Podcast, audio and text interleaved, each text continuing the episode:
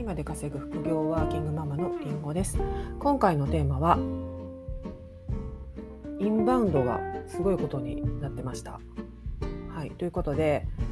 えー、このラジオではりんごが実際にやっているノウハウやどうやって倍まで稼げるようになったかまたビジネスをママ目線でもお話ししていますので気になった方はフォローしていただけたら嬉しいです。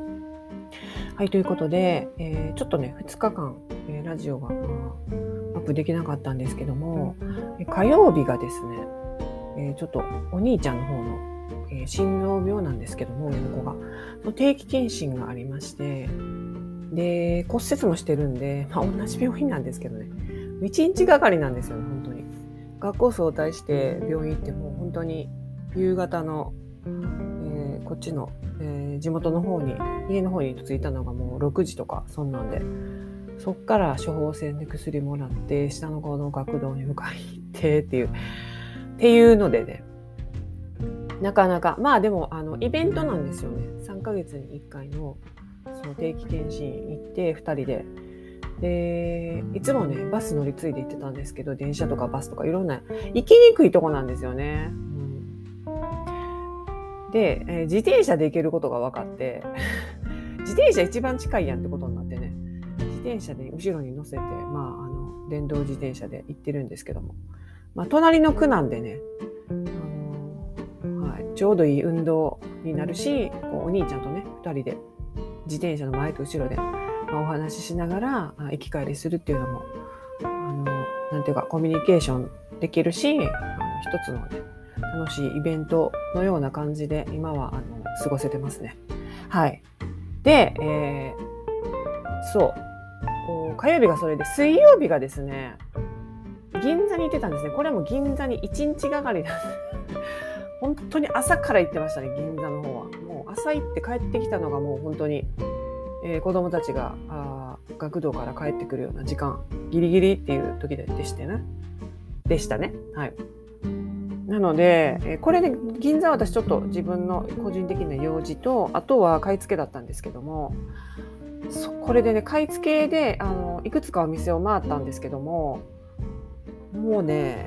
あの、インバウンドの戻りがすごいというか、あの外国人の方むちゃくちゃ増えてますね、本当に。連日ですけども。で特に銀座はすごい顕著だなと思います。表参道にもねいらっしゃるんですけどやっぱり銀座はすごい多くて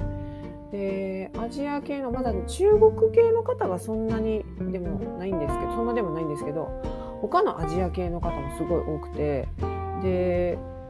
ヨーロッパ系の方も結構いらっしゃいましたね。まあでもあのハイブランドに、えー、来るような方は、え、もうみんなあのパスポートを出してえで、電卓叩いてね、もうこれ見よがしに電卓叩いてました。だから今円安じゃないですか。で、円安もあって、で、日本のその商品価格、このハイブランドとか、ハイブランドの商品価格っていうのは、あの海外買い付けをしてると、海外買い付けと国内買い付けをしてるとよくわかるんですけども、日本はね、高くないんですよ、そもそもが。もう、あの中国があのマックスに高くてですね、あとはまあそのその時のレートにはよるんですけどね。香港が若干安いかなって感じはしますけど台湾も高いですしね、うん、シンガポールもね、うん、まあものによっては結構高かったりタイもね、高かったりするんでやっぱりそういうアジア系の方日本に来てねもうこのタイミングでもうすごい爆買い状爆買いじゃないですか。みんなパスポートにしてましたからね。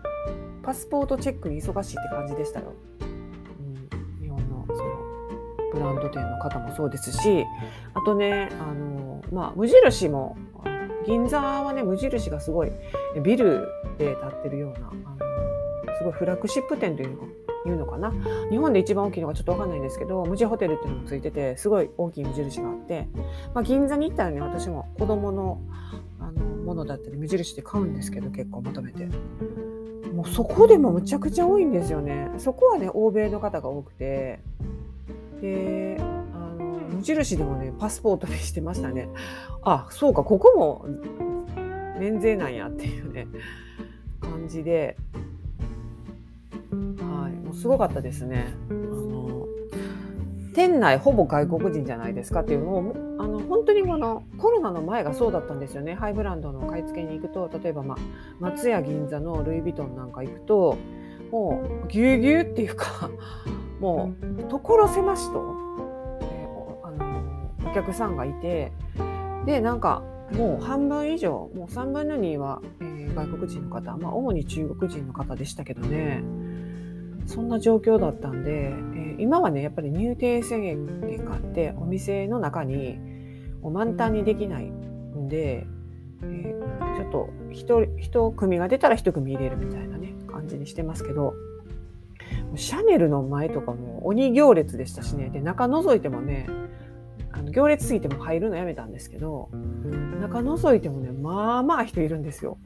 結構な密度でいらっしゃったんですごいね戻ってきてるなと思いますでこれねあの日本でも、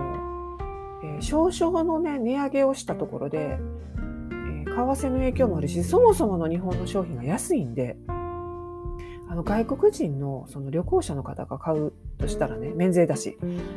正直痛くも痒くもない値段じゃないですか多分。なので、えー、この2月からねまたルイ・ヴィトンがあの革小物値上げしましたけどあの本当にこの値上げまだ止まらないだろうなって思います。でもう本当に今が最安って感じですね。うん。まあ、だから在庫持ちやすいかもしれないですね。この円安かつ今が最安っていうのがもうしばらく続くと。分かんないですよ。これがね急に止まるんですよ。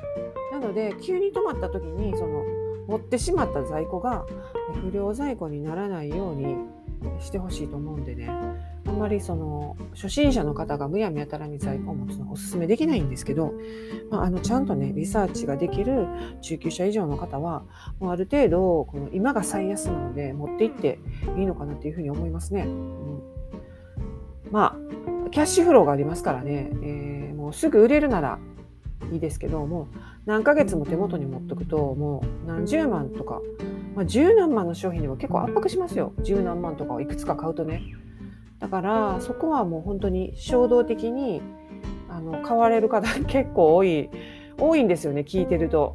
なんか買っちゃいましたみたいな。なんか最後の1点って言われて買っちゃいましたとか。わかるんですけど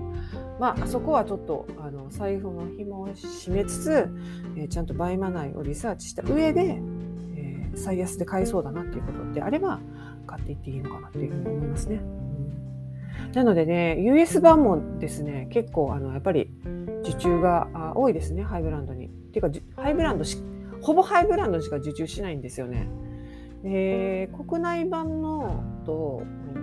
全然あの客層が違うというか、あのはい。なので、まあ、国内版ではね、私ちょっと本当に、えー、こうハイブランドを割とこう利益率を高めに出してるので、